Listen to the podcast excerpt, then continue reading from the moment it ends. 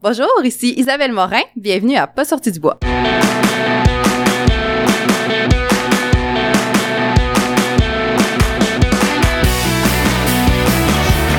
messieurs, votre gagnant du 110 Si tu commences à te sentir bien en courant un ultramarathon, fais-toi-en pas, ça va passer. grand champion du 125 km. C'est la Minute NAC et saviez-vous qu'au-delà des produits NAC dont je vous parle depuis plusieurs semaines, plusieurs mois, plusieurs années sur le podcast, il y a plein de choses qu'on peut faire avec la poudre de crayon qui va au-delà de ces produits-là. En fait, on peut faire une foule de recettes, puis ce qui est vraiment le fun, c'est sur le blog NAC. Il y a une section recettes et il y a plein de propositions qui sont là. Il y a un pain à la protéine de grillon, il y a des smoothie bowls. Écoutez, il y a la pâte à tartiner vegan au chocolat noisette d'Alix. Donc Alix, une habituée du podcast qui est passée déjà deux fois, propose une recette qui semble exceptionnelle, une combinaison. Tu sais, maintenant on a le beurre d'arachide, NAC. Là, tu combines ça, je veux pas nommer la marque, la pâte à tartiner chocolat noisette que vous connaissez, mais le mix avec ça puis du beurre d'arachide est bon. Mais là, imaginez une pâte à tartiner vegan avec la poudre de protéines NAC combinée au beurre d'arachide NAC. Écoutez, avec ça, vous êtes parti pour la gloire. Puis au-delà de la poudre des grillons qui est vendue sur le site, on peut aussi cuisiner avec la poudre protéinée, donc que ce soit chocolat ou vanille. Donc pour retrouver tout ça, vous allez sur le nacbar.com section blog. Et si vous décidez d'acheter des produits, ben vous savez, pour votre première commande, NAC offre 15% de rabais aux auditeurs de Pas sortis du bois. Ça se passe avec le code promo P-A-S-S-O-R-T-I-D-U-B-O-I-S. Bon épisode tout le monde! Ouais, ben, on n'est pas sorti du bois, hein? Bonjour tout le monde, bienvenue à ce 139e épisode de Pas sorti du bois. Aujourd'hui, ben, on est toujours au Noctem. On vient d'enregistrer avec Yohan Rock. Pour les gens qui écoutent, ça fait une semaine. Et bon, on avait un peu vendu la mèche, on allait parler de nutrition parce que on s'est dit, tant qu'à avoir Isabelle, on va aussi la questionner sur ce qu'on vient d'entendre sur Yohan. Mais d'abord, Isabelle, bien, re-bienvenue à Pas sorti du bois. Ben, ça me fait toujours plaisir d'être ici. Puis cette année particulièrement parce qu'on n'est pas confiné en pandémie chez nous. Parce que les deux derniers épisodes, euh, on pouvait pas se voir. Mais là, en plus de se voir, on, a plein de gens euh, devant nous. On est allé all in. Après deux épisodes de Zoom confinés, là, on s'est dit, on va pas juste s'asseoir ensemble puis jaser dans mon sous-sol, mon mini studio, comme j'ai accueilli euh, Emmanuel qui est là. Emmanuel. Ah, là, et voilà. Et, et d'autres, on s'est dit, on va faire ça en On y va pour vrai. Voilà, on se gâte. Euh, ben, d'abord, comment vas-tu? Ben, je vais bien, Parce merci. que là, on parlait de nutrition, mais c'est le fun aussi de prendre de tes Oui. nouvelles. Première fois que tu étais venu, tu nous avais parlé des objectifs de l'année à venir. Mhm. Quand tu étais revenu, on était revenu sur ces objectifs-là que tu avais fracassés. Ça avait bien personnels. été, oui. Là, depuis, dans la dernière année, t'as continué de, de, de courir, de Ben, battre des toujours, records. Parle-nous de ta toujours. dernière année de course. Écoute, euh, ben, j'ai fait le 25 du QMT, Ouais. première expérience au QMT, une organisation euh, hors pair, euh, comme j'en ai entendu euh, des bons mots tout le temps. Euh, j'ai aussi été faire un petit tour à Chamonix, Ouais. pas pour courir comme toi, mais euh, moi j'allais donner en fait euh, des cours là, avec la clinique du coureur, puis tant qu'à être là, en même temps que l'UTMB, euh, on en a profité quand Ben même oui. pour aller faire euh, un petit tour autour de la montagne. Donc euh, mon copain est avec moi, puis euh, on a fait là quelques jours euh, de trail aussi euh, en light pack là, à dormir dans les auberges de randonneurs, puis à faire le tour du Mont Blanc. Fait que- coureuse de route, mais t'as toujours dit quand t'es venu au podcast, t'en as toujours parlé, la trail c'est pour le plaisir, mais là, QMT 25, t'allais jouer dans les Alpes, là, on est en train de t'accrocher puis de Ben, dans écoute, la le gang? QMT 25, c'était en me disant, euh, avant de m'en aller à Chamonix, il faudrait quand même Ouais. que je fasse un petit peu de trail, fait que ça me prendrait un objectif pour me motiver. Donc, euh, je m'étais mis ça au calendrier pour me dire, bon, je vais me faire quelques entraînements de trail. Écoute, deux semaines avant le QMT, je me dis, bon, je pourrais peut-être aller faire le parcours, voir un peu ça a l'air de quoi. La course va bien, tu sais, je pars tout seul, ça va bien. Le lendemain, là, fatigué, pas Ah possible. ouais. Là, j'ai dit, ben, voyons donc. Normalement, c'est pas quelque chose qui aurait dû me fatiguer autant que ça. Le week-end, là, fatigué, fatigué, finalement, test COVID, COVID positif. Bon, au moins, c'est pas parce que j'ai dépassé mes limites. Mais là, à deux semaines du QMT, euh, une belle semaine et demie de COVID, fait que euh, j'ai fait la course en mode plaisir. Puis euh, ben, finalement, c'est ça, à Chamonix, là, on a une belle expérience aussi. Fait que ça reste tout le temps pour moi euh, la trail, un, un jeu ou pas un, esprit de compétition, mais plus un, un plaisir de randonner rapidement que de dire je fais une course. On l'oublie pour ceux ici qui en font beaucoup de trail, mais on revient tellement dans le plaisir quand on était Le jeune. moment de ça, de courir, sauter partout, enjamber des Ouais. racines, des roches. Ça devient notre quotidien quand on fait de la trail, ça devient notre sport, mais y a pas beaucoup de monde dans la société qui font ça, d'aller rejouer comme quand on était jeune. Quand j'étais jeune, mes parents, on allait faire des randonnées. Je confirme qu'on courait, ma soeur puis moi, à sauter partout puis à enjamber des roches. C'est ça le trail, retrouver ce plaisir J'ai tellement fait de randonnées plus jeune, justement en camping avec ma famille, que de pouvoir combiner l'aspect course avec l'aspect nature de la randonnée, je trouve que c'est juste tellement agréable. Parlons de performance quand même, parce que course sur route, t'avais Oui. l'année passée, ben quand on s'était parlé en janvier dernier, battu ton record personnel sur 5 km. Que j'ai rebattu. Que t'as rebattu, c'est ça que je Ouais, voir. Fait euh, un beau 17-27. c'est euh, rapide, sur félicitations. merci. Mais c'était l'objectif, mais t'avais, tu voulais aussi augmenter vers le 10 km quand on s'était parlé. Ah, écoute, j'ai pas c'est passé? vraiment fait de Non. 10 km. En revenant de Chamonix, j'en ai fait un, mais tu sais, la forme était pas là, fait que ça a pas été une grosse performance. J'ai fait le demi à Toronto, mon premier demi. Comment ça s'est passé? 1h20, 42. Vraiment une super belle course, euh, des bons feelings du début à la fin, donc euh, vraiment une belle expérience. donné la piqûre pour le demi-marathon? Oui, mais pas pour euh, le plus long. euh, Ok, le non. marathon, ça arrête au demi pour l'instant. là. C'est correct. Des fois, c'est des choses qui prennent du temps. Des Mais fois, c'est correct de pas aussi. augmenter, on 35 peut kilos en trail à Chamonix, ça, ça a bien passé. Ok, là. ça, ça a bien passé, mais euh, sur c'est- la- route, sur euh, route, je pense que ça va s'arrêter au demi. C'est correct, c'est correct. Puis là, ben, on est le lendemain du Pentathlon des Neiges à Québec. Au moment de la diffusion, ça va faire une dizaine de jours, mais comment ça s'est passé hier? Ben, on est en équipe, donc Ouais. j'ai fait le pentathlon mix par équipe courte distance. On a gagné le volet mix, donc euh, vraiment une belle expérience comme toujours. Le pantalon, c'est euh, bien organisé. Tu faisais Euh, quel sport dans les Je cinq? faisais la course. Ok, bon, t'es allé avec euh, Une valeur sûre. une valeur sûre, puis ça s'est bien passé. Le, fond, t'es pas trop mou. C'était terrible. Ouais. j'ai vu Écoute, j'ai encore un je peu mal aux chevilles là aujourd'hui. Oui, ça avait l'air d'être la, la patate pilée. hein. Purée de patates. Ouais. donc euh, ça a pas été mon meilleur temps sur euh, 3 km là. Ouais, mais le pentathlon, c'est aussi... euh, C'est l'événement, c'est- tout ce qui vient autour, l'esprit d'équipe, euh, la performance en soi est secondaire. Bon, 2023, pentathlon est fait. C'est quoi les objectifs cette année euh, d'un point de vue sport de ton côté? Écoute, je suis encore en questionnement sur la chose, mais j'aimerais prendre ça, refaire un demi euh, l'automne prochain. Ce printemps, euh, 5-10 kilos. Là, je suis en train de regarder un peu les événements de ce côté-là. Bon, Mm. c'est le fun, l'entraînement se passe bien. Ça, ça va toujours bien, mais oui, Bon, pas de blessure, donc euh, ça va Touche du bien. bois. Ouais. On a oublié de dire, qu'est-ce que tu bois? On au Noctem, hein, je l'ai, je l'ai pas dit, les gens ici, on est rendus habitués, mais là, J'avais commandé une bière euh, au citron que j'ai finalement échangée avec mon chum. Donc là, j'ai volé sa bière et je ne sais même pas c'est quoi.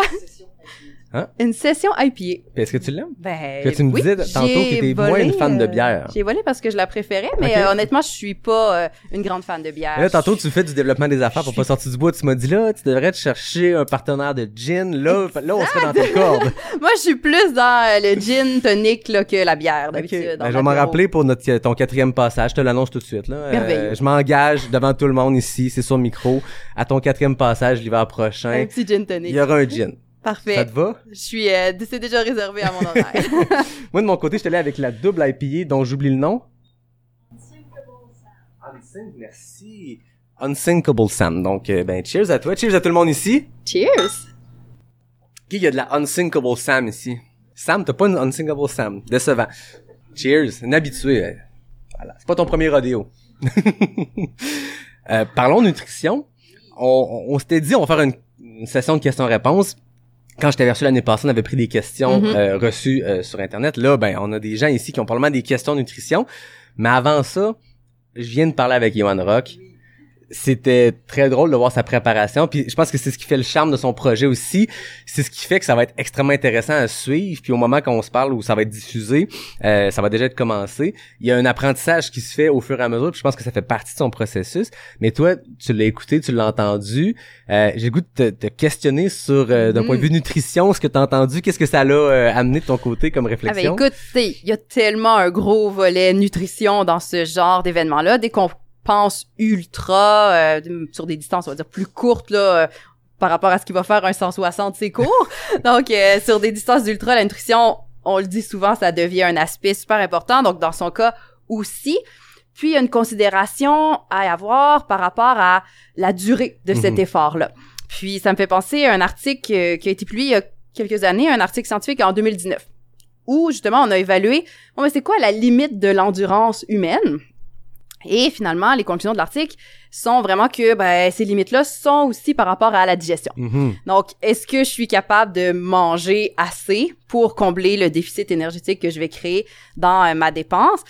Et quand on regarde des événements d'ultra-endurance de courte durée, un Ironman, un 24 heures de course, on voit que les gens vont être capables de dépenser une dépense énergétique faramineuse, qui va être 8 à 9 fois notre métabolisme de base. Donc, le métabolisme de base, juste pour expliquer qu'est-ce que c'est, c'est la dépense énergétique, ou en fait le besoin énergétique de mon corps pour soutenir ses fonctions physiologiques de base. Donc, 8 à 9 fois mon métabolisme de base en une journée comme dépense énergétique, c'est réaliste, c'est possible. Je suis pas capable de maintenir ce genre de dépenses-là à long terme. Quand on regarde des études faites sur euh, des cyclistes du Tour de France, donc 23 jours d'efforts assez soutenus aussi, on voit qu'on est plus sur du 4-5 fois leur métabolisme de base comme dépense énergétique. Et ben, plus l'effort est long, plus à un moment donné, on n'est pas non plus capable de maintenir ce niveau-là Ben, de dépense. Et euh, les chercheurs ont étudié des coureurs sur la Race Across Am- euh. America ou Race Across euh, USA. Ouais. Donc, qui est une course de pratiquement 5000 kilomètres qui est fait sur euh, une 14 à 20 semaines, dépendamment des participants. Donc, on va courir un 40, 45 kilomètres par jour, là, à peu près en moyenne.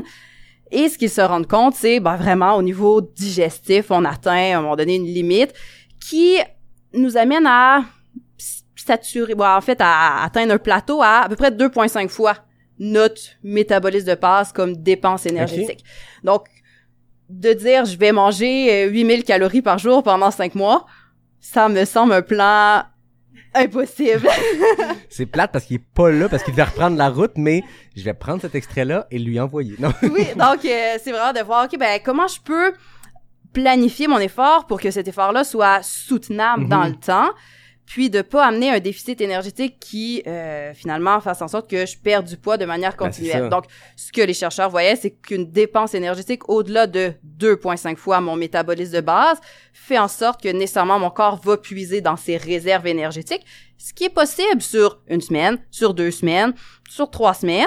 Donc, on l'a vu, Johan, sur euh, sa, sa course percée Montréal, il a perdu un 8 livres sur deux semaines, il a été capable de terminer, mais à long terme, le corps, à un moment donné, ben, j'ai beau avoir des réserves, je, Il aurait pas, probablement pas pu bout, là. retourner à percer après avec le même régime, avec le- les mêmes Exact. habitudes. Donc, ce qu'on voit, c'est effectivement que dans toutes ces épreuves-là, il y a une perte de poids au début, le corps s'adapte, il y a un ajustement du métabolisme qui se fait. Mhm. Puis à un moment donné, ben, on va vraiment voir que si on veut réussir à passer au travers, puis à maintenir, ben, je vais devoir quand même ajuster ma dépense énergétique pour avoir quelque chose qui soit soutenable dans le temps.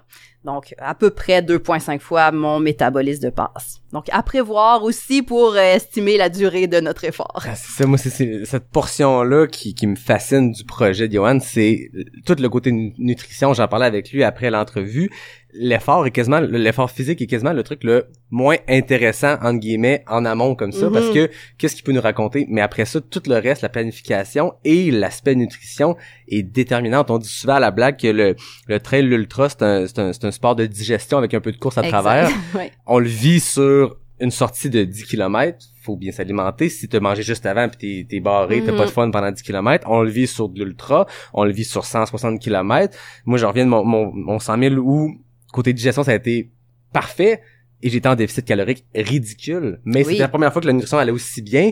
Je mangeais max 500 calories par heure sur 21 heures. C'est pas suffisant, vraiment pas. Mais là, tu t'imagines, OK, un effort multijour, les gens qui font des marathons des sables. Ouais, mais on prend ça, le marathon des sables, ils vont, euh, c'est complexe, 2000 là. calories par jour, là, le minimum à traîner sur soi. Donc, les gagnants, c'est pas mal ça qui amène sur eux ça. parce qu'il y a une question de poids. Moins je traîne de calories, de nourriture dans mon sac, plus je suis léger.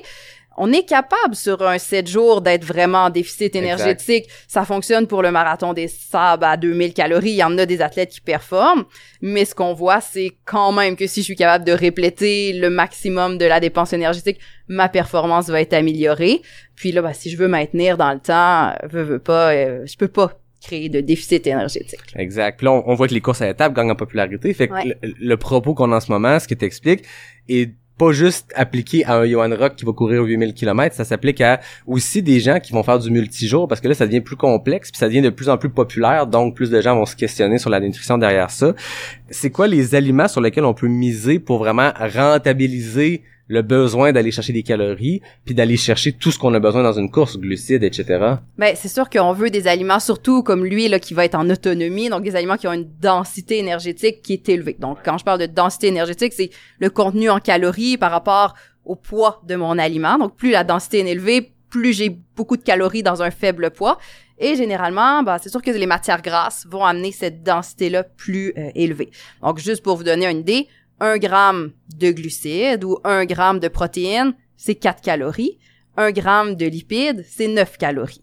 Donc, c'est sûr que quand je suis aussi euh, dans une gestion du poids que je dois traîner avec moi, d'aller chercher un apport aussi sous forme de matière grasse, euh, ça va venir m'aider à maximiser là, Ben oui. mon apport calorique. Évidemment, je vais avoir un peu de protéines, je vais avoir des glucides parce que c'est mon principal carburant au niveau musculaire, euh, mais d'avoir quand même certaines adaptations à utiliser, à consommer des gras à l'effort, ça peut devenir là, pertinent. Puis j'entendais Johan qui mentionnait un peu les types d'aliments qu'il pensait manger, hein, des ramen, du Nutella, c'est souvent pas ce qu'on recommande pour une saine alimentation. Puis encore là, il y a des études qui ont été faites, pas nécessairement chez des coureurs, mais chez des euh, marcheurs sur l'Appalachian Trail, donc sur euh, plusieurs semaines d'efforts physiques. Et ils ont regardé l'effet de cet effort-là sur leur santé cardio-métabolique. OK? Et on peut s'attendre en disant, bon, ben, on fait une pratique sportive quand même euh, importante, que ça a un bienfait sur la santé cardio-métabolique. Et ce qu'on voyait, c'était plutôt une détérioration en raison des mauvaises habitudes alimentaires. Donc, le, la pratique sportive arrivait pas à compenser pour les méfaits que l'alimentation créait, parce qu'évidemment, je traîne pas des fruits et des légumes frais, je mangerai pas des grains entiers pleins de fibres, je vais manger des barres de chocolat, des ramen, donc des aliments très denses en énergie, très caloriques, très raffinés, transformés. Et ben, au niveau de ma santé, ces aliments-là, que je fasse du sport ou pas, ils ont le même effet que pour n'importe qui d'autre. Mais tu sais, pensons, tout le monde ici, on a fait des courses euh, pour la plupart. Notre journée de course, c'est jamais celle où on peut dire que notre nutrition était la plus saine. C'est correct, c'est une course qui dure 2 heures, 4 heures, 8 heures, peu importe. À la limite, même si ça dure deux jours, c'est deux jours. Mais là, Dans quand on est sur c'est- cinq c'est mois, cheat days, mais c'est, euh, là, on parle de, de c'est cinq- ma nutrition au quotidien. là. c'est intéressant ce que ce que t'expliques. Euh, je me questionne, on le sait, le contenu d'un dépanneur habituel, un Oui. couche-tard quelconque qu'on croise, sur quoi on peut miser? Parce que oui, on parle encore de Johan, mais on a tous ici des fois des projets un peu plus longs ou des fois on fait une longue sortie, on veut pas traîner trop de stock, on va se dire je vais Ouais. arrêter dans un dépanneur. Ça serait quoi ta recommandation, sachant les cochonneries qui peuvent se trouver dans un dépanneur? C'est quoi, est-ce que le, le, le jerky de bœuf, est-ce que les saucissons, les chips, sur quoi on devrait miser dans un couche-tard classique? Écoute, il y a des dépanneurs mieux que d'autres aussi. Il y en Prenons a. un, un euh, dépanneur américain. Exact. Euh, Aux États-Unis, c'est autre chose. Mais tu as mentionné le jerky, ben pour le côté protéiné, Ouais. pour l'aspect salé aussi, ça peut être euh, une option intéressante. Donc c'est déshydraté. Nécessairement, quand je reviens à ma densité énergétique, traîner de l'eau, c'est du poids que je traîne pour rien. Donc tout ce qui est un peu plus déshydraté va concentrer l'apport énergétique. Donc euh, oui, ça, ça peut être intéressant. Après ça, ben oui, ce qui est barre de chocolat, euh, qui est sucré et gras, euh, ça va aussi faire le travail.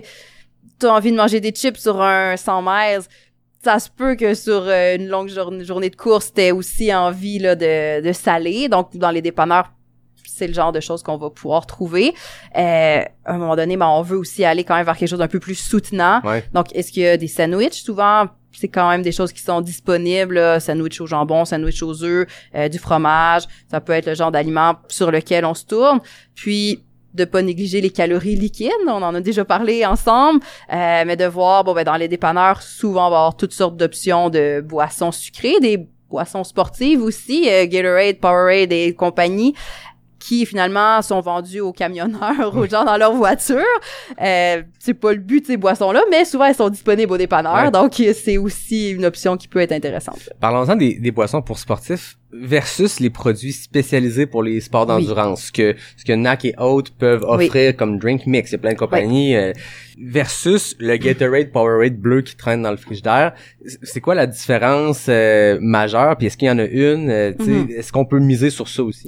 Donc c'est sûr que le Gatorade ou les équivalents qu'est-ce que je vais retrouver? En fait c'est de l'eau avec du sucre donc du sucre blanc de table puis des électrolytes donc euh, souvent du sodium un petit peu bon de potassium de magnésium mais principalement du sodium le genre de boisson qu'on peut assez facilement se faire à la maison versus les boissons plus spécialisées où on va voir qu'on utilise d'autres types de Mhm. glucides. Donc souvent on va mettre un pourcentage de maltodextrine, donc la maltodextrine qui finalement est une forme de glucide qui est un petit peu plus complexe, donc qui va diminuer ce qu'on appelle l'osmolarité de la boisson. En fait, c'est le nombre de particules que j'ai dans ma boisson. Donc, plus euh, l'osmolarité va être proche de celle du sang, plus je vais avoir quelque chose qui s'absorbe facilement.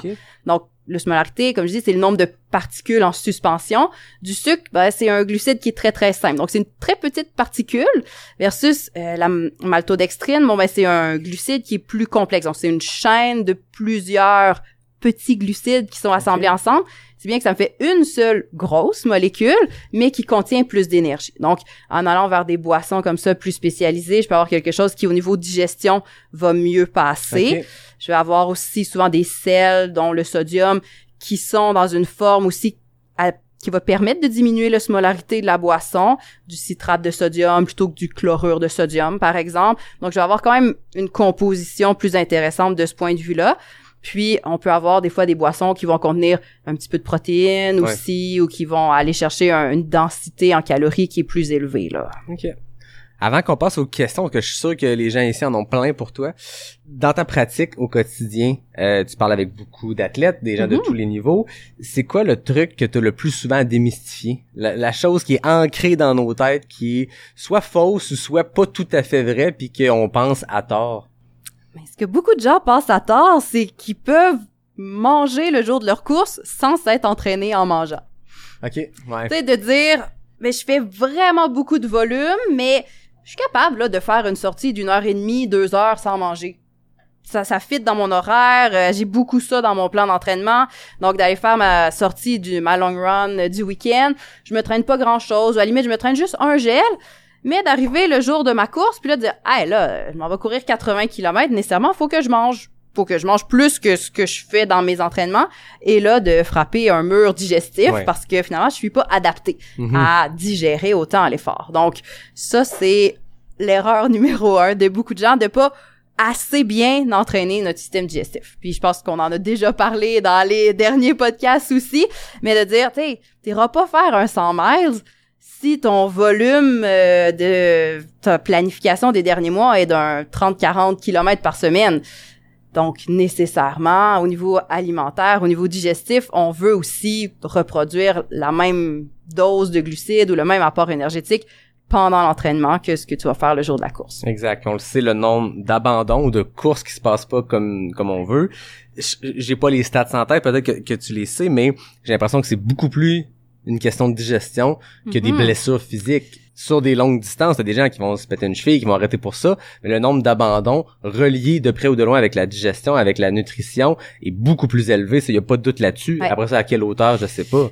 ça va dépendre des épreuves. Il y a certaines épreuves où c'est plus prédominant Ben que d'autres, mais combien de coureurs vont déjà avoir expérimenté des troubles digestifs? Euh, tu sais, dans les études, on voit, là, c'est, bon, 30 à 50 dans la plupart des événements. Puis quand on questionne plus la distance est longue, Ouais. plus on tombe sur l'ultra, plus ce pourcentage-là, malheureusement, augmente. Puis une des choses que je dis souvent, si on veut, juste un petit astuce, c'est de se dire, OK, ben le jour de ma course, je vais courir à une intensité un peu plus élevée que ce que je fais à l'entraînement dans mes longues sorties relax du week-end. Je vais aussi être un peu plus stressée. Et le stress, ben, ça joue sur la digestion aussi. Donc, un des trucs que je dis, ben, c'est tester à l'entraînement votre limite digestive. La première semaine, de dire, OK, ben, cette semaine, je vais prendre 40 grammes de glucides par heure. Ça l'a bien passé. La deuxième semaine, 50 grammes de glucides. Jusqu'à temps que, écoute, cette semaine, là, ça a vraiment pas bien passé, rendu à 70 grammes de glucides par heure. Je commençais à sentir que, d'un point de vue digestif, c'était ma limite. Bon, mais ça, c'est ton 100% de ce que tu es capable de prendre. Le jour de la course, vas-y à 80% de ce que tu es capable de prendre. Donc, une valeur sûre. Puis, ton 100%, ben, essaye de l'entraîner puis de le repousser. Mais Ouais. à l'entraînement, puis le jour de la course, vas-y toujours avec à peu près un 80% de ce qui a été la dose maximale que tu as bien tolérée à l'entraînement, juste pour prendre en compte que t'es plus stressé, l'intensité est un peu plus élevée, ton système digestif, ça fonctionnera peut-être pas exactement comme quand tu vas t'entraîner Ben puis oui. t'es vraiment relax. Vraiment intéressant comme test. En fait, c'est le bon moment. Moi, je dis tout le temps au monde, zéro un pro de la nutrition, c'est pas du tout ma, ma tasse de thé, mais moi, je le sais qu'à chaque année, l'hiver, c'est le meilleur moment pour ça, parce qu'on n'a pas d'objectif à court, court terme. Bon, il y en a des courses cryo, des pentathlons, mais ça demeure que souvent, les gens vont avoir des objectifs pour l'été, début, milieu, euh, automne et tout, mais l'hiver, c'est le bon moment de tester ces choses-là, parce que c'est peut-être pas deux semaines avant ta course que t'es mieux de tester, ok, je vais aller voir c'est quoi mon 100% de grammes par heure de glucides, parce que... Que, Ah. à moins 10, tu risques d'être capable de manger plus qu'à 30 degrés. Oui, effectivement. Parce que plus la température est élevée, plus il y a des enjeux aussi de nutrition. Donc oui, c'est un bon temps pour tester, OK, qu'est-ce que j'aime manger? Ouais. Qu'est-ce qui me tombe sur le cœur un peu? Qu'est-ce qui euh, passe vraiment pas? Mais de aussi refaire ces tests-là dans des conditions météo qui vont peut-être se rapprocher du jour de ta course. Parce que ben il y a probablement plusieurs personnes ici qui l'ont peut-être déjà essayé. Une journée de course, quand il fait très très chaud, à un moment donné, il y a plus rien qui rentre parce que le sucre, bon, on vient comme saturer un peu plus vite au niveau du goût. D'où aussi l'intérêt d'avoir des boissons, comme on parlait tout à l'heure, qui sont peut-être mieux conçues pour les efforts d'ultra, pour nous amener un apport énergétique sous forme liquide dans des conditions plus chaudes. Exact. Y en a-tu qui à Ricana cette année? Hein? Chaleur. C'était quelque chose. QMT, on on n'est pas surpris, on le sait qu'il va faire chaud. Ouais, c'est début À Ricana, il y a des années qui neige, puis là, cette année, ça, tout le monde s'est fait ramasser, puis tout le monde à qui je parlais, oui, c'était la chaleur, c'était la- l'hydratation, mais c'était la nutrition qui a demandé le ventre. euh, barre. La barre que t'as des fois en fin de course, quand il te reste, je sais pas, 5 km, là, tu l'as en début de course, ça va être long. Exact. J'ai le goût qu'on commence avec des questions, parce que je le sais que ça vous brûle les lèvres, il y a pas de gêne, tout le monde est obligé d'en poser deux. Non, c'est pas vrai. Est-ce qu'il y a quelqu'un qui veut ouvrir le bal? Emmanuel? Merci, merci. Moi, je suis chanceuse parce que j'ai commencé à justement consulter Isabelle euh, dernièrement, fait que euh, m'aide beaucoup. Euh, une question que je me fais souvent poser par des gens qui commencent à courir, ils, me demandent comment ils doivent modifier leur alimentation du fait qu'ils ont commencé à intégrer l'entraînement puis un mode de vie plus actif. Puis je me demandais s'il y avait vraiment des changements fondamentaux à faire pour de vrai ou si c'était comme, tu sais, tranquillement pas vite, ton métabolisme va, va s'habituer puis ton ta faim va augmenter avec le temps, tu sais. Mais c'est une bonne question. Puis il y a beaucoup de gens justement qui intègrent progressivement l'activité physique, pas nécessairement dans une optique de faire euh, des ultras, mais juste pour être en meilleure santé, puis euh, bon, des fois avoir une perte de poids ou avoir plus d'énergie dans leur quotidien. Et au niveau alimentaire, ben, ça amène aussi plusieurs questionnements. Puis quand on a, dire, un mode de vie sain et actif, mais qu'on n'est peut-être pas dans l'entraînement de performance ou dans une charge d'entraînement élevée, je m'entraîne quelques fois par semaine, j'ai pas nécessairement des gros changements à faire au niveau de mon alimentation pour combler euh, ce besoin-là. Donc des fois c'est juste de voir OK ben est-ce que ma sensation de faim augmente? Ça reste que notre corps il nous parle puis de l'écouter c'est aussi quand même quelque chose à garder en tête donc de dire ben si tu as plus faim, oui, c'est correct de manger un peu plus. Ça peut être intéressant aussi de bien placer cette augmentation-là de ton apport énergétique dans le sens si tu reviens de ton entraînement, il est 10 heures le matin, tu avais déjeuné avant de partir, peut-être que d'attendre à ton dîner, ça fait un peu tard. De juste ajouter une collation après l'entraînement pour mieux récupérer, puis le reste de ta journée, de garder tes mêmes habitudes. Ou si à l'inverse, tu t'entraînes en fin d'après-midi, euh, juste un peu avant l'heure du souper, de dire, ah, ben, peut-être que tu devrais revoir ta collation. La personne qui a peut-être l'habitude de manger des crudités en collation ou une poignée de noix en collation d'après-midi, qui décide d'aller s'entraîner vers 17 heures, ben de changer cette collation-là pour aller chercher un fruit, pour aller chercher une source de glucides, pour avoir de l'énergie pour l'entraînement. Donc, je dirais que c'est peut-être plus dans ces petits détails-là de, bon, qu'est-ce que je mange juste avant, juste après, la stratégie par rapport aux collations. Parce que sinon, au niveau des repas principaux, il y a souvent pas beaucoup d'ajustements à faire quand on commence à introduire l'activité physique. OK, merci. De rien. Ensuite, il y a des questions? Oh, on a une question ici. Écoute, moi, je suis très euh, monsieur, madame, tout le monde, là. Euh, je suis très, très backpack euh, quand je cours. C'est parfait. euh, J'ai les fermeurs qui me courent après. Euh, Qu'est-ce que tu conseilles à quelqu'un qui, qui, qui commence puis qui veut juste se faire du fun, mais clairement que l'alimentation, c'est un gros point d'interrogation. Mhm. Qu'est-ce que tu nous Qu'est-ce qu'on conseilles d'intégrer? Pendant l'effort, ta question? pendant l'effort? Ouais. Donc, c'est sûr que que je veux performer puis faire un podium ou que je veux juste finir la course puis me faire du fun, l'alimentation, ça a un rôle. Donc, que tu sois en avant ou complètement en arrière du peloton, si ton alimentation est pas bien balancée, ça le fera pas. T'auras pas de fun, ça va être difficile au niveau de la digestion, mais la base de la réflexion reste un petit peu la même. Je veux entraîner mon système digestif, donc dans mes séances d'entraînement, je veux pratiquer ce que je vais faire le jour de la course. Après ça, ben, c'est sûr qu'en étant peut-être à un rythme un petit peu plus lent, l'intensité de l'effort fait en sorte que je suis peut-être capable de manger un petit peu plus facilement que l'athlète qui a un rythme très très rapide. Donc de dire OK bon ben je peux peut-être oui intégrer des aliments un peu plus solides, nécessairement mon temps de course va être plus long. Donc j'ai besoin de peut-être manger même un peu plus que la personne qui va arriver premier.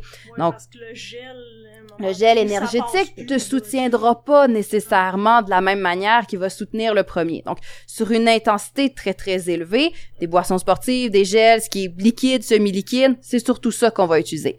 À un rythme de course plus bas, ben nécessairement, je vais peut-être avoir un flux sanguin qui va me permettre d'avoir une meilleure digestion et d'aller plus vers des vrais aliments, si je peux dire, moins transformés. Ça va et d'un psychologiquement être aussi plus agréable que de se taper là euh, vraiment plein de gel puis euh, ça va t'aider aussi à peut-être mieux t'alimenter puis à te sentir un petit peu plus rassasié parce que on veut pas non plus que la faim devienne un facteur limitant donc c'est de manger des petites quantités à intervalles réguliers des aliments qui vont bien se digérer donc pas trop riches en fibres puis euh, surtout des sources de glucides parce que nécessairement c'est les glucides qui vont t'amener de l'énergie pour euh, maintenir l'intensité de ton effort. Donc de prévoir par exemple des petites barres aux figues, euh, ça peut être des fruits séchés, ça peut être d'avoir un petit tortilla avec un peu de beurre d'arachide confiture. Puis si je pars pour plus que 4 heures, d'essayer d'avoir aussi une petite source de protéines de manière régulière pour maintenir un niveau d'énergie. Un petit tortilla avec une tranche de jambon roulé que je peux couper en deux, trois, puis manger de manière euh, périodique, alterner avec des fruits séchés, par exemple. Ça peut être une option qui euh, serait intéressante. Puis de prévoir quand est-ce que je mange. Ça, c'est aussi vrai pour la personne qui est en avant, qui veut euh, gagner la course, que pour la personne qui est peut-être un petit peu moins rapide. Si je suis en descente, que je me dis, c'est technique, euh, nécessairement, ça va être roulant, je vais courir quand même parce que ça descend. C'est peut-être pas le meilleur moment pour sortir ta sandwich, tu.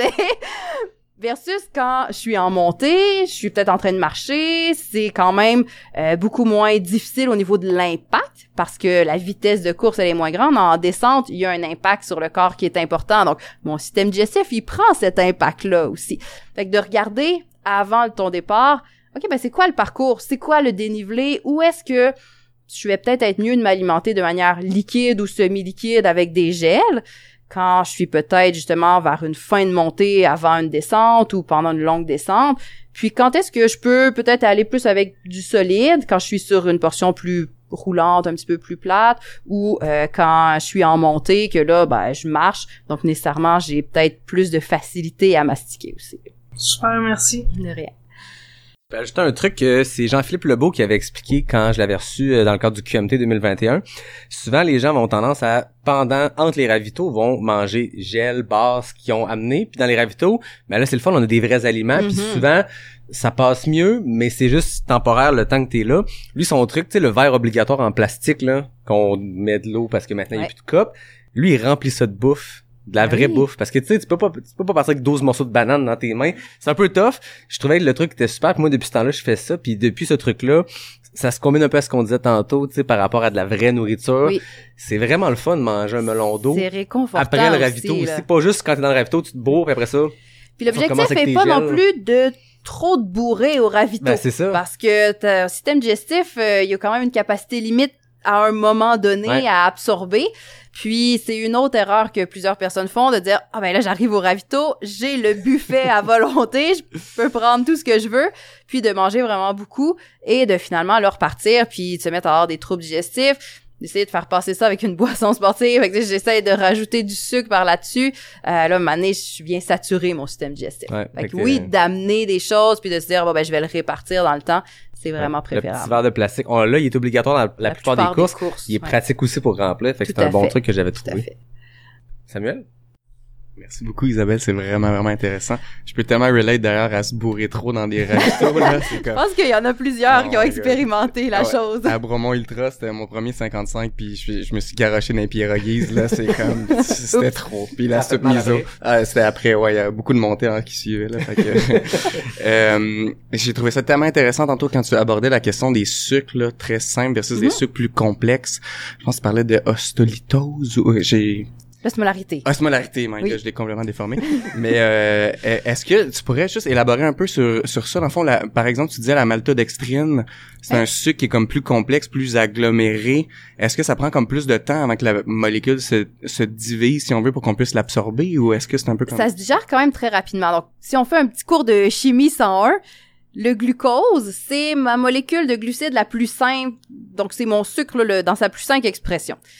Le fructose aussi, c'est deux équivalents. Donc, c'est des glucides très, très simples. Quand je prends du sucre de table blanc, c'est une molécule de glucose avec une molécule de fructose là, qui sont attachées ensemble. Donc, ça se digère super vite.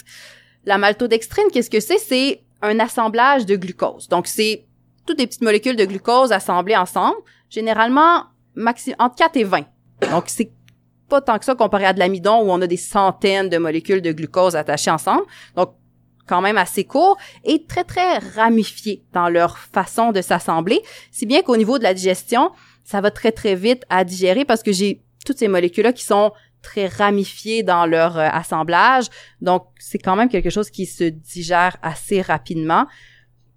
Puis euh, là, ça dépend. Est-ce que j'ai quatre molécules ou j'en ai 20? Ben là, on le sait pas nécessairement. C'est pas écrit sur l'emballage du produit.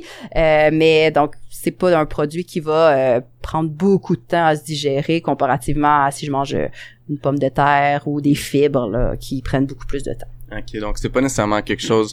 Est-ce que tu nous conseillerais, par exemple, de vraiment comme prendre en considération le, type de sucre qui, est inclus dans les dans nos aliments, tu sais, par exemple, de vraiment regarder, par exemple, ah, ok, c'est tel type de sucre, est-ce que ça va avoir un impact, tu penses vraiment euh, au niveau de la digestion, disons, ou euh, Dans, par exemple, euh, mettons entre un glucose euh, très simple ou fructose versus, par exemple, maltodextrine ou euh, ou amidon encore là. Oui. Ben, l'amidon, ça, ça va vraiment plus être dans des produits comme euh, du pain ou euh, donc des aliments plus complets. Donc, c'est sûr que ça, ça va être un peu plus long à se digérer. Après ça, la maltodextrine, souvent, c'est vraiment plus pour diminuer l'osmolarité, donc me permet d'avoir une boisson qui se digère bien. Donc, c'est intéressant pour euh, cette raison-là. Mais l'objectif est pas non plus que la nutrition devienne quelque chose de super complexe où là où vous vous mettez à poser des questions puis ok mais là quel type de sucre? Puis euh, là j'ai de la maltodextrine dans quelle proportion? Puis c'est quoi l'osmolarité de ma boisson? Tu sais, c'est même pas écrit sur l'emballage l'osmolarité de ta boisson donc oui, c'est des notions intéressantes à comprendre, puis de savoir pourquoi les fabricants mettent de la maltodextrine. En plus, la maltodextrine, ça n'a pas de goût sucré. Si, si vous êtes quelqu'un qui aimait pas les boissons sucrées, là, que ça passe vraiment pas, ou tantôt on parlait quand il fait vraiment chaud, mais vous pouvez acheter juste de la maltodextrine. Là. C'est une petite poudre blanche, tu mets ça dans ta bouteille d'eau, puis ça donne un aspect un petit peu laiteux là, à ton eau, mais ça goûte euh, à peu près rien. Euh, À peine un petit peu sucré, mais ça passe relativement bien. Donc, quelqu'un qui dit hey, moi les boissons sucrées j'aime pas ça mais j'ai de la misère à manger quand il fait chaud j'aimerais ça avoir au minimum un certain apport calorique quand il y a plus rien qui passe mais ça c'est quelque chose qui peut bien passer se dépanner avec ça. Fait que c'est ça c'est un aspect intéressant de savoir ok ben la maltodextrine ça a pas de goût sucré c'est une source de glucides c'est une source d'énergie je peux l'utiliser dans tel tel contexte. Si j'en ai dans ma boisson ben ça va me permettre de peut-être aller chercher un meilleur apport énergétique quelque chose qui se digère bien. Après ça, de vous questionner, à savoir, OK, c'est quoi la proportion de sucre, puis de maltodextrine, puis là, c'est comme trop complexe, là, par rapport à l'avantage que tu vas en retirer. Ouais, ouais. Ouais, mais déjà juste euh, l'avantage que la maltodextrine ait pas de goût sucré, c'est Oui, déjà ça, un très ça très peut bon être, euh, conseil. que, À un intéressant. moment donné, on se tente tellement aussi de tout ce qui est sucré là, c'est comme ça tombe sur le cœur là, fait que Oui. très très bon conseil. Puis Merci. ça s'achète en vrac, hein, et ils utilisent ça aussi Ah, dans ouais. la pro- dans la fabrication du vin. Fait que si vous allez dans les boutiques où vous pouvez fabriquer votre vin, souvent, vous allez en trouver en vrac, Ah, ouais. puis ça coûte vraiment moins cher. Très bon conseil. Merci beaucoup Isabelle. de rien. Je me demandais, euh, les boissons énergisantes. Oui. euh, Red on le Bull voit et compagnie, là. Exact, dans les courses, le très long, des fois, moi je sais que j'en prends. Ouais. Mais à chaque fois, je, moi, je, je prends du café dans la vie. La- L'apport en café n'est pas Mhm. si fort que ça, puis je le contrôle, je le sais. Ouais. Des fois, j'ai cette crainte-là, c'est jamais arrivé, mais de dire, en pleine course, je vais me prendre un Red Bull, un gourou, Ouais. peu importe qu'est-ce qu'il y a. y a-t-il un risque, parce que c'est quand même plus que juste de la caféine, il y a beaucoup d'affaires là-dedans. Est-ce qu'il y y a des produits qui sont mieux que d'autres par rapport à ça? C'est quoi que la littérature dit? En fait, juste côté concentration en glucides, on vient de parler de l'osmolarité. Donc, le Red Bull, c'est un breuvage qui est très, très concentré en glucides. Donc, c'est sûr que d'un point de vue digestion, je dirais, essaye de le boire avec un peu d'eau pour essayer de diluer cette Concentration-là euh, élevée en glucides. Sinon, ça peut être plus difficile à faire passer. Donc, d'évaluer l'apport en glucides que tu vas chercher dans ça. Puis après, oui, le Red Bull, c'est un stimulant. Puis, la caféine, c'est un supplément qui est bien connu pour avoir un impact sur la performance, autant dans des efforts de courte durée, des efforts intermittents comme euh, de haut soccer, ou dans des efforts de longue durée ou d'ultra-endurance pour aussi venir aider. Fait que oui, le Red Bull, moi je suis pas contre, puis ça peut être quelque chose qui est utilisé de manière euh, intéressante. J'ai des athlètes avec qui je travaille que justement on met une stratégie qui inclut du Red Bull. Euh, c'est de voir au niveau de la quantité. Donc, euh, au niveau de la caféine, pris en une seule dose, un 300 mg de caféine à peu près une heure avant une épreuve, je veux dire de courte ou de durée intermédiaire, c'est la dose qui est recommandée. Sur un ultra, mais je prendrai pas 300 mg de caféine avant mon départ. Là. Ce que je veux, c'est peut-être plus utiliser la caféine en milieu, deux tiers de course pour le, la fin de ma course, me donner un petit coup de fouet. Puis je peux la répartir Ouais. aussi avec des doses un peu plus petites, des doses de 100 mg par exemple, à intervalles réguliers. Euh, puis la caféine, ben, c'est de voir, elle va, son effet va atteindre un pic à peu près une heure après la consommation. Puis ça peut rester un 6 heures là au moins euh, au niveau de l'effet. Donc euh, de répartir mes doses en conséquence. Que ce soit avec du Red Bull, que ce soit avec un gel, que ce soit avec des capsules de caféine. Après ça, ben, c'est vraiment selon la préférence personnelle. Intéressant. Est-ce qu'on a d'autres questions? Non? Je vais en sortir d'abord parce que moi, j'en, j'en avais reçu quand j'avais Oui. dit quand tu revenais. Ça, c'est quand même intéressant. Pourquoi, lorsqu'on fait un effort important, on manque d'appétit après? Donc, il y a un effet anorexigène qui euh, va effectivement apparaître dans les heures, des fois, qui suivent un effort. On le voit, entre autres, avec des efforts à très haute intensité. On peut le voir aussi dans des efforts d'ultra. Donc, en fait, quand on va vraiment dans un peu nos retranchements limites, euh, cet effet-là anorexigène, va- puis c'est vraiment au niveau un peu hormonal, au niveau digestif aussi, parce qu'on crée beaucoup de dommages au niveau Mhm. du système digestif. Donc, c'est possible là, que bah, finalement, mon système digestif, cinq minutes euh, après avoir passé la ligne d'arrivée, il est peut-être pas prêt là, à recevoir un gros repas non plus. Donc, ça peut être correct dans une certaine mesure de respecter aussi cette euh, sensation-là, puis de dire, bon, ben, je vais juste essayer de recommencer à manger progressivement, peut-être plus avec des options liquides pour commencer, me réhydrater, me réalimenter, puis euh, d'augmenter progressivement à mesure que la faim va revenir. C'est sûr que je veux pas rester six heures après mon effort sans manger, mais euh, oui, d'être conscient que c'est effectivement un effet physiologique là, qui se produit. euh. Parce qu'il y a un effet sur la récupération aussi. Tu sais, moi, euh, c'est arrivé, euh, anecdote, au Gaspésia 100 euh, il y a deux ans. Ça a été difficile. J'ai fini en, en buvant Ouais. du Coca-Cola la moitié de la course. Fini la course, pas capable de boire la bière d'après-course ou le menu, peu importe. Puis là, j'étais allé me coucher, mais j'ai fini ça, mettons, à minuit, une heure, je me rappelle plus. Tu dors jusqu'à le lendemain, tu te réveilles le lendemain matin, t'es démoli, tu sais, c'est hangover x 10 Oui. parce que t'es, ben, je veux dire, t'es déshydraté, t'es magané de ton corps parce que tu viens de faire un ultra, mais ça a été t'as rien donné à ton corps pour se reconstruire. le peu de récupération qu'on peut faire à court Ouais. terme après une course, il- il- tu le perds complètement. Mais quand t'as pas faim, t'as pas faim. Qu'est-ce qu'on peut réussir à intégrer? Y a-tu des aliments que tu On dis- parle souvent peut-être de la fenêtre métabolique pour la récupération. Donc, dans ce 30 minutes-là ou cette heure-là après l'effort où, ben oui, il y a quand même un avantage à Ouais. manger parce que mes muscles vont refaire leur réserve de glycogène beaucoup plus rapidement. Donc, si je mange immédiatement ou en fait dans les 30 minutes en finissant un apport en glucides, ma resynthèse de mes réserves de glycogène, donc de mes réserves d'énergie, va être accélérée par rapport à si je mange la même quantité de glucides, mais 4 heures après, par exemple. Donc, oui, d'essayer de manger à ce moment-là. Puis, c'est pas des quantités faramineuses. hein. On parle de 1 à 1,2 grammes de glucides par kilogramme de poids. Ok. Donc, tu sais, pour vous donner une idée, puis là, bon, les gens à la maison me voient peut-être pas. Donc, moi, je pèse à peu près 53 kilos. Ben, 53 grammes de glucides, euh, une banane, une barre Cliff, euh, je suis quand même pas loin, ouais. là, un verre de jus, ben, je suis correct, là, avec ça. Puis on veut un 20 grammes de protéines, 20-25 Ok. grammes de protéines. Donc c'est pas un gros repas. Je peux facilement quand même aller chercher ces apports-là avec des petites collations, avec euh, un smoothie ou une option liquide.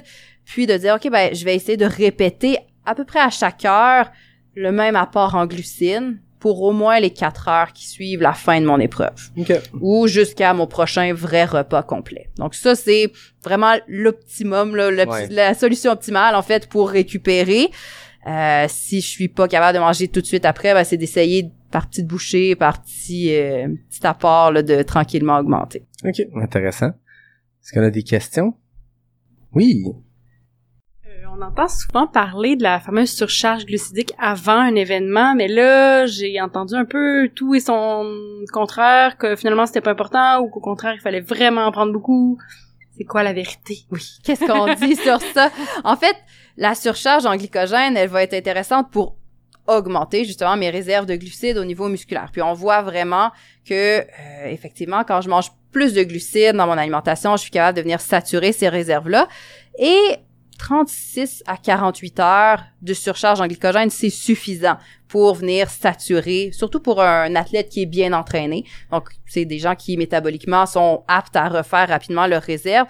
Donc, souvent les gens me demandent "Ah, mais dans la semaine avant ma course, qu'est-ce qu'il faut que je fasse Ouais, tu gardes pas mal les mêmes habitudes que tu as, puis même souvent tu es en affûtage, tu t'entraînes moins, que c'est possible que tu manges même moins dans la semaine avant ta course, puis quand tu arrives justement à ce 36 48 heures là avant la course, de dire OK, ben je vais augmenter un peu plus la proportion de glucides pour vraiment faire ma surcharge. Euh, oui, on voit qu'il y a quand même un intérêt. L'intérêt, ben, en fait, mes réserves en glycogène, elles vont pas me soutenir sur 160 km. L'intérêt est surtout en début de course quand même là, pour euh, l'utilisation de ces réserves-là. Par la suite, c'est d'avoir une bonne stratégie pendant la course également. Euh, mais oui, d'avoir quand même un apport en glucides pré-course va aider euh, dans, dans la préparation, puis dans le, le début de ma course, à pas partir avec un trop gros déficit aussi. là. Mais est-ce que c'est beaucoup ou c'est un... En termes de ça dépend quantité? des gens? Donc, là, c'est sûr, si on veut se lancer dans un peu des calculs, on a encore en fait des recommandations en termes de grammes de glucides par kilogramme. Donc, c'est 10 à 12 grammes de glucides par kilogramme de poids sur 24 heures, c'est par jour. Donc, c'est quand même une bonne quantité de glucides à consommer dans la journée. Souvent, on va aussi essayer de compléter avec un apport liquide parce que ben, c'est difficile d'y arriver seulement par euh, l'alimentation. Donc, c'est des journées où ben, je vais dire à mes clients, ouais, tu sais, euh, des petits bonbons, un verre de jus, euh, un sorbet aux fruits, c'est le genre d'aliments qui sont riches en glucides, qui sont pas trop encombrants au niveau digestif, parce que reste que la veille de la course, j'ai pas envie d'aller manger plein de choses qui vont m'encombrer au niveau digestif. Donc, limiter les fibres, prioriser des aliments qui sont vraiment un peu plus denses en sucre. Euh, puis oui, quand même d'augmenter significativement l'apport en glucides. Ah, ben merci beaucoup. De rien. Question? J'en ai une ici qui était, que j'avais reçue qui était vraiment le fun. On entend beaucoup parler jeûne intermittent, courir Oui. à jeun. Oui. On en a déjà parlé, mais je pense Oui. qu'on en parlera jamais assez parce que c'est des sujets qu'on entend beaucoup, Mhm. qui reviennent, puis on voit des articles, euh, je veux Ouais. dire, euh, hein, on a vu que la pandémie, des fois, les, les partages d'articles sur les médias sociaux, mais il y a beaucoup d'articles qui disent tout et son contraire par rapport aux bienfaits du jeûne intermittent, au fait de courir à jeun. Veux-tu nous faire un crash course euh, rapide, Rapide. euh, course en un? Oui, mais c'est sûr que quand je m'entraîne pour une épreuve d'ultra endurance ou de longue durée, j'ai quand même un bénéfice à être capable d'utiliser un petit peu plus efficacement mes réserves lipidiques, donc euh, les réserves de graisse. Puis le fait de faire des entraînements avec des réserves abaissées en glycogène va m'aider à stimuler ces adaptations-là. Donc, l'entraînement à jeun est une des stratégies pour justement essayer de stimuler le corps à utiliser davantage ses réserves lipidiques. Reste que si j'ai mangé un gros plat de pâtes la veille au soir, que je m'entraîne à jeun le lendemain matin, mes réserves de glycogène sont quand même Ouais. pas mal saturées. Donc, euh, je peux peut-être essayer de diminuer un peu mon apport en glucides la veille au soir, faire un entraînement à jeun le matin. On veut éviter les entraînements à haute intensité ou d'intervalle parce que là, d'être à jeun va souvent nuire à la qualité de l'entraînement. Donc, c'est pas nécessairement ça qu'on recherche. Mais un entraînement à jeun, à basse intensité, dans nos limites personnelles, parce que si je commence à faire de l'entraînement à jeun, je serais probablement pas capable de partir pour une heure et demie à jeun, donc de commencer progressivement, d'augmenter selon sa tolérance, c'est pas négatif. une des erreurs à éviter, c'est de rester à jeun après. Donc, Mhm. Vraiment de prévoir un repas après pour éviter le fait que le corps essaie de récupérer, mais euh, finalement, si on lui donne rien, il va utiliser ses propres euh, réserves ou ses propres euh, protéines, donc sa propre masse musculaire pour essayer de récupérer. Donc là, on est vraiment dans euh, un état un peu contre-productif. Mhm. Mais de faire un entraînement à jeun, euh, de bien s'alimenter par la suite, moi, j'ai pas de contre-indication là, spécifique par rapport à ça. Ça peut être, dans certains cas, une stratégie intéressante à intégrer. Puis par rapport au jeûne intermittent, on entend plein de, de bienfaits, miracles de, de Mhm. ça. Je pense qu'il y a une part de vrai, une part de faux. Qu'est-ce que qu'est-ce que la littérature dit là-dessus? Qu'est-ce que les études disent? Mais il y a beaucoup de gens qui vont faire ça pour la perte de poids. En Mhm. fait, moi, c'est beaucoup ce que je vois euh, chez les gens qui, avec qui je travaille. Au niveau de la perte de poids, il n'y a pas nécessairement d'effet bénéfique à faire du jeûne intermittent, plus que euh, si je faisais une restriction calorique là, en continu avec euh, trois repas par jour, des collations, mais que je restreins mon apport énergétique. Donc, le jeûne intermittent est pas nécessairement une meilleure stratégie de perte de poids qu'une autre. Après ça, au niveau euh, bon, physiologique, santé, oui, il y a quand même certaines études qui tendent à démontrer qu'il pourrait y avoir euh, des bénéfices. De l'autre côté, on se rend aussi compte que si je reviens sur le poids, les gens qui ont un apport calorique plus élevé dans leur début de journée vont généralement avoir une gestion de poids plus facile, puis avoir un poids qui est plus bas que les gens qui ont tendance à consommer davantage de calories en fin de journée. Donc, avec le jeûne intermittent, souvent on consomme plus de calories et plus tard dans notre journée. Euh, fait que oui, il y a des avantages, il y a des inconvénients, c'est de voir aussi pour quelles raisons on le fait. Si on, on est vraiment, on y voit un avantage dans notre quotidien, que on se sent bien avec ça, pourquoi pas, mais faut pas se forcer à faire du jeûne intermittent pour nécessairement euh, des raisons qui sont peut-être pas si euh, 100% bonnes que ça. là. Pas de bénéfice Il y a miracle. pas, il y a pas de miracle avec ça. Ah, Tout ça. à fait. Euh, une question par rapport à l'influence de la nutrition sur le sommeil. Y a-t-il des faux pas à éviter? Y a-t-il des choses à préconiser? L'impact de manger plus tard en soirée? Y a-t-il des aliments qu'il faut complètement éviter rendus euh, plus tard dans la journée? Mais premier point, la caféine près du moment de se coucher, c'est à éviter. Donc ça c'est euh, c'est souvent quand même bien connu. Mais sinon c'est sûr qu'un gros repas qui va solliciter beaucoup le système digestif va avoir un impact négatif aussi sur le sommeil. Souvent on entend bon d'essayer de peut-être manger quelques finir de manger quelques heures avant d'aller se coucher. La digestion amène une libération de chaleur hein, quand je digère. Puis vous l'avez probablement tous déjà expérimenté après un repas plus copieux avec euh, peut-être euh, beaucoup de protéines aussi. On va sentir j'ai- plus chaud ou euh, j'ai vraiment cette libération là de chaleur. Donc idéalement avant d'aller se coucher on veut pas avoir ce phénomène là parce que la température du corps a tendance à s'abaisser juste un petit peu là quand on est euh, au repos en sommeil donc là ça ça vient un peu en contre euh, ça, devient- ça devient contre-productif en Mhm. fait là, d'augmenter notre température corporelle pour digérer et de l'autre côté essayer de, de bien dormir donc euh, d'avoir un repas un peu plus léger le soir peut favoriser un meilleur sommeil Intéressant. Oui. Moi, j'ai une question festive. oui Oh, là, t- je me sens en sécurité. Tout le monde a une bière à la main. On est au Noctem. Oui, exactement.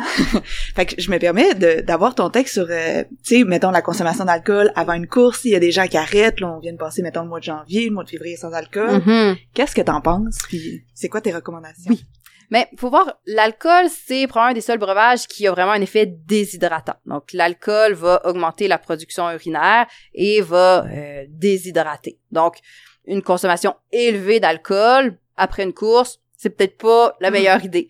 Maintenant, la petite bière d'après course, tant que ça nuit pas à ce que je mange aussi, parce que des fois, quand je bois, ça va remplir mon estomac, puis ça va faire en sorte que je mangerai peut-être pas un apport de récupération qui est suffisant. Mais si je prends une petite bière puis que j'ai vraiment un repas d'après course qui est adéquat, c'est à demi-mal. D'autant plus que la concentration d'alcool dans la bière est plus basse que dans un alcool fort. Donc, j'ai quand même une quantité de liquide un peu plus élevée. Donc, l'effet, pour dire déshydratant, est peut-être moindre que un apport très élevé en alcool dans un petit volume de liquide. Genre du gin. Genre du gin. Puis donc, si on regarde plus dans les journées qui précèdent la course, c'est sûr que l'alcool, c'est aussi un irritant digestif. Donc, les gens qui ont tendance à avoir des troubles digestifs à l'effort, moi, je leur dirais, dans, dans les journées qui précèdent, c'est peut-être pas une bonne idée là d'aller se prendre euh, deux trois coupes de vin la veille d'une course euh, pour vraiment essayer de limiter les troubles digestifs à l'effort. Puis c'est de voir que ben on a parlé du sommeil, l'alcool a un impact aussi sur le sommeil, donc un impact sur la récupération. Donc encore là de choisir quand est-ce qu'on festoie. On festoiera peut-être pas la veille d'une longue sortie où on veut s'assurer de bien dormir, on veut s'assurer d'avoir un bon confort digestif. Mais euh, si on a une journée de repos de prévu le lendemain, c'est peut-être à. Cool, merci, super smart. Il y a un truc que, que moi je vis par rapport aux courses à force d'en faire, puis je me demande si c'est juste entre moi puis moi puis dans ma tête, ou si il y, a une littérature derrière ça, il y a une expertise derrière ça.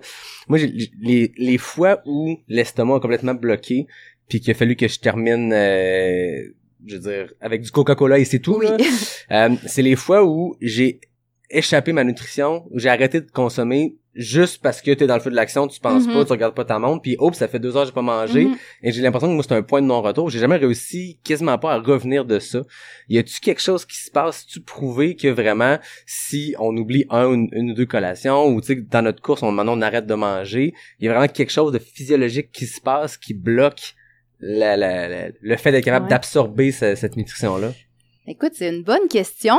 Si j'essaie de réfléchir, c'est sûr que au niveau de la digestion, pour absorber les nutriments que je consomme, nécessairement, je dois avoir un flux sanguin qui passe au niveau digestif. Donc, les nutriments vont être absorbés au niveau de la paroi intestinale, vont se retrouver dans ma circulation sanguine, puis ensuite dans mon organisme. Et à l'effort, nécessairement, mes muscles ont aussi besoin d'oxygène. Donc, le flux sanguin est surtout dirigé vers les muscles. Mais si je suis un peu toujours en train de digérer quelque chose, il y a comme une sollicitation qui est faite au niveau digestif qui implique que ben, le corps doit quand même envoyer, si tu veux, un, certain flux sanguin à ce niveau-là. Si j'arrête de manger pendant deux heures, c'est comme un signal que, OK, ben, il n'y a plus rien à absorber, à transporter. Donc, il y a probablement un aspect de ce côté-là. Peut-être j'ai pas la réponse clair là, à ta question, mais je te dirais que ça, ça vient probablement jouer euh, de manière importante. Je sais pas si je suis le seul, j'en ai déjà, déjà parlé avec des amis coureurs qui vivaient ça Il y a d'autres gens qui vivent la même chose, je te confirme. Tu t'échappes ta nutrition, il y a de quoi qui se passe, puis t'as plus cette régularité-là. Parce que souvent, c'est ce qui fonctionne. C'est, euh, moi, je blague tout le temps, j'ai pas de montre de course, mais j'en mets une montre quand je cours des événements parce que ça me rappelle d'essayer de manger de manière régulière, ça aide ça à maintenir. T'induis un déficit énergétique nécessairement qui est encore plus grand quand t'oublies de manger pendant deux heures mhm. que tu peux difficilement rattraper. Puis des fois l'erreur que les gens font c'est oh mon dieu ça fait deux heures que j'ai pas mangé, je vais essayer de me rattraper. Pire erreur. Donc là de dire ok ben je vais essayer de manger plus pour compenser ce que j'ai pas mangé dans la dernière heure. Euh, il y a quand même un risque là à avoir aussi des troubles digestifs parce que finalement, euh, là, ça passe juste plus. Non, c'est ça, ça marche pas de même. Hein. Est-ce qu'il y a d'autres questions? Ou on passe au concours? Parce que là, vous le savez, la question est claire. Johan, tantôt, a fait 13, secondes, sur ces 5 questions-là. Toi aussi, t'es, prête. t'es, déjà venu au podcast, t'as déjà eu ta chance de J'ai déjà fait des questions éclairs. Je me suis déjà pratiqué. T'as déjà eu des FKT. J'ai nommé ton nom plein de fois. Oui, oui, oui. Là, on n'est plus là. Là, c'est un concours entre Johan et toi. Parfait. C'est quoi le prix à gagner? Euh, L'honneur. L'honneur. Une bière. C'est euh, un, quatrième passage au, podcast. C'est oui. au choix. Donc 13 secondes et 17 centièmes est à battre. tu me dis quand t'es prête? Je suis prête. Bière ou vin? Vin. Neige ou boîte? Neige. Hawaï ou les Alpes? Hawaï. Chocolat ou vanille? Chocolat. 5 ou 10 km? 10. 5 secondes? très très fort. On a vu le côté compétitif. Hein, oui, moi tu m'as dit 13 secondes à battre. Euh, écoute, je veux pas dire que c'est une rince, euh, mais écoute, Johan va être dans le fond de la Floride quand ça va paraître. Il saura pas qu'on a, on s'est un peu moqué de lui, mais là 5 secondes versus 13, c'est euh, un torchage en règle. Mais là après réflexion quand même, Hawaï puis les Alpes, c'est quand même dur à déterminer. Là, j'étais avec Hawaï parce que j'arrive d'Hawaï, mais j'avoue que les Alpes, c'est dur à battre. C'est ça, c'est C'était juste gagner la compétition, oui, c'est ça, il y a ça aussi. Hein, je pense que le secret des questions avec l'arnaque, c'est des fois, c'est pas, pas de trop la vraie chose. Là, juste t'accroches sur le premier mot. Voilà, exact. Euh, playlist Spotify, j'ai lancé ça il y a quelques mois. Euh, une, une, initiative de Étienne Dugas qui m'a écrit, m'a dit on devrait se faire une playlist pour sortir du bois, les auditeurs, les invités, on met ça ensemble. Euh, Qu'est-ce que tu veux ajouter à cette playlist-là? Écoute, moi, je suis tellement pas la fille musique dans la vie, mais j'aime aller courir avec la musique, mais euh, souvent, je vais demander à mon frère, c'est quoi la musique que t'écoutes? Peux-tu m'en mettre sur euh, ma montre? Parce que, bon, je suis pas... Euh, je suis pas une grande connaisseuse, mais je dirais le Final Countdown, Très qui fort. était euh, la tune aussi qui jouait beaucoup sur le circuit endurance à Montréal. Quand j'ai commencé à courir, c'est la tune qu'ils mettent au départ de chaque course. Fait qu'on dirait que chaque fois que je l'entends, pour moi, c'est le le départ d'une course, c'est cette tune là. Ça craint. Ça craint, ouais. C'est bon. J'ai le goût de sonder ici. C'est quoi la toune? Il y en a-tu quelqu'un qui ça va y venir en tête? La toune qui vous craint le plus? Là? Tu dis c'est une course difficile, à rendre dans les oreilles, c'est une playlist, ça tombe aléatoire, puis ça te craint que t'es prêt à aller monter l'Everest euh, à la course. Y a-tu quelqu'un ici qui a le goût de lancer? Remember the name, c'est vrai que ça craint ça. Très fort. Sam? On est dans les Ah, classiques, hein, on peut bon, chercher ça. loin, mais là, euh, Final Countdown, We Will Rock You, Remember the Name, on est dans quelque chose qui, qui craint, hein? Très fort. Euh, mais c'est déjà la fin. Ça Merci passe trop beaucoup, vite. Isabelle. C'est la, la troisième fois au podcast, toujours aussi intéressant. J'ai l'impression qu'à chaque fois, il y a des choses que tu répètes, que c'est toujours bon de rappeler aux gens. Il y a toujours des nouveaux sujets qui, a- qui arrivent. Euh, J'ai l'impression que c'est un, un domaine aussi qui évolue. Mais ça évolue tellement en nutrition sportive aussi. Je te dirais qu'à chaque année, il y a des nouveaux sujets qu'on va pouvoir aborder qui évoluent. Le jeûne intermittent, on en parle là, mais la recherche, euh, c'est en continu. Puis euh, dans un an, dans deux ans, il y aura autre chose à dire sur ça. J'ai l'impression aussi que l'ultra, tra- la trail est un sport qui est en expansion à vitesse grand V. Donc, plus il y a de monde qui le pratique, plus il y a d'études qui vont se faire Ouais. nécessairement. Donc, ça va être intéressant de voir avec le temps ce qui va ressortir de ça. hein. Tout à fait. Donc on pourra s'en reparler euh, assurément l'an prochain. Écoute, Pas sorti du bois est là pour rester très longtemps. Donc, euh, tant qu'il y aura des mois de janvier, il y aura un épisode nutrition. Là, on est un peu en retard, là, j'en consens, mais garde. Fallait Je le faire devant le pas public. en voyage à tous les ans. Écoute, si c'est février, c'est pas grave. Euh, donc, ben merci une fois de Merci plus. à merci à, toi. tout le monde qui était là aujourd'hui. Je pense qu'on a eu beaucoup de fun. On a jasé de plein de sujets, on a bu de la bonne bière. Merci à la gang du Noctem qui est là. Euh, puis euh, ben moi, comme d'habitude, je remercie NAC, le partenaire officiel de Pas sorti du bois. Je remercie Noctem, je remercie Capic, je remercie Fred Desroches pour le thème musical, David Hébert pour euh, le design graphique. Chaque semaine, je termine en disant, on se dit à la semaine prochaine pour un prochain épisode de Pas sorti du bois. Là, je vais commencer à faire attention à dire à ça parce que ma blonde est à 37 semaines en ce moment. Au moment de la diffusion, 38 semaines. Ça se peut qu'au moment où l'épisode va paraître, je vais déjà être papa. Euh, donc, sachez que Pas sorti du bois va rester. On va être là, mais comprendrez que mon congé de, de paternité professionnelle risque de aussi être un congé de paternité de podcast. Pas sorti du bois va revenir. À quelle fréquence? Je le sais pas. J'ai plein d'idées en tête, mais tant que ça, ça arrivera pas, je pourrais pas dire comment ça va se passer. Donc, pas sorti du bois va revenir. Peut-être qu'il va y avoir un épisode la semaine prochaine parce que bébé sera pas encore arrivé, mais peut-être que ça va être arrivé puis je vais prendre une pause de 5, 6, 8, 10 semaines. Ça sera une surprise quand je reviendrai. Donc euh, voilà, je tenais à l'annoncer Mais de cette façon. Ben merci. Un petit gars pour euh, normalement le 15 mars, mais peut-être que ce sera avant. Ma blonde espère beaucoup que ce soit avant. Depuis qu'elle est à terme, là, c'est comme bon ben euh, c'est ça. hein. C'est le temps. C'est ça, c'est un gros bébé, donc euh, on verra quand ça se passera. Mais bref, sachez que ça sera peut-être pas la semaine prochaine qu'il va y avoir un prochain épisode. Ça va revenir, à quelle C'est fréquence. des nouveaux défis ça reste d'ultra endurance, ça, un bébé, là. Ouais, ouais, ouais. c'est, là, c'est, c'est moi qui ai l'équipe de support. Exact. Beaucoup d'ultra, ça a été ma blonde qui a été mon équipe de support. Là, c'est complètement le contraire.